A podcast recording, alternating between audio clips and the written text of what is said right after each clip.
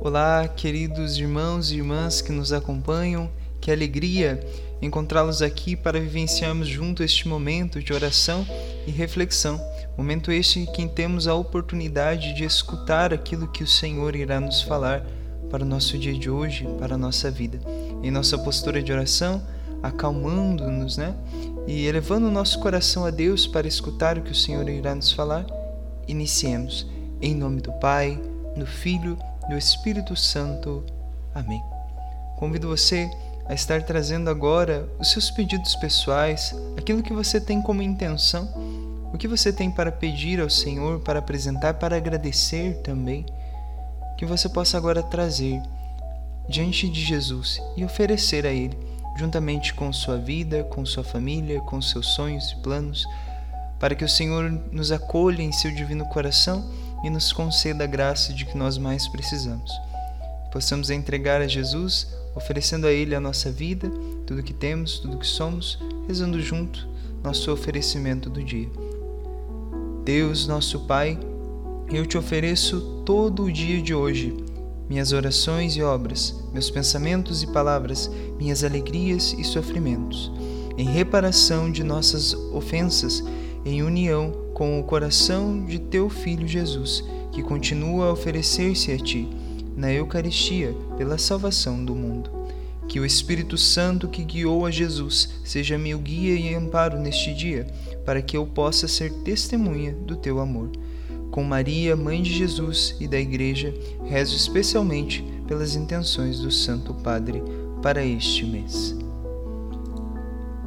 Nesta quarta-feira, dia 7 de julho, nós vamos refletir o Evangelho de Mateus, capítulo 10, versículos do 1 ao 7. Mas para não nos prolongarmos muito, vamos ficar com o finalzinho, o versículo 5 ao 7. Vamos ao trecho.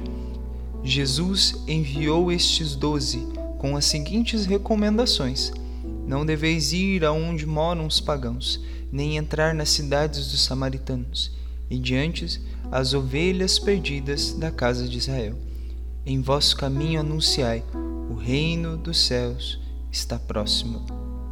Hoje, o Senhor vem nos falar algo muito, vem trazer uma mensagem por meio deste evangelho muito importante para nós. O primeiro e grande ensinamento que podemos tirar refletindo este evangelho como um todo é a forma como Jesus nos envia. Por que eu digo que isso traz para nós um aprendizado? Porque quando nós somos convidados por Jesus a sermos pessoas melhores, diferentes, a agirmos de uma forma diferente, é necessário que nós escutemos as recomendações do Senhor.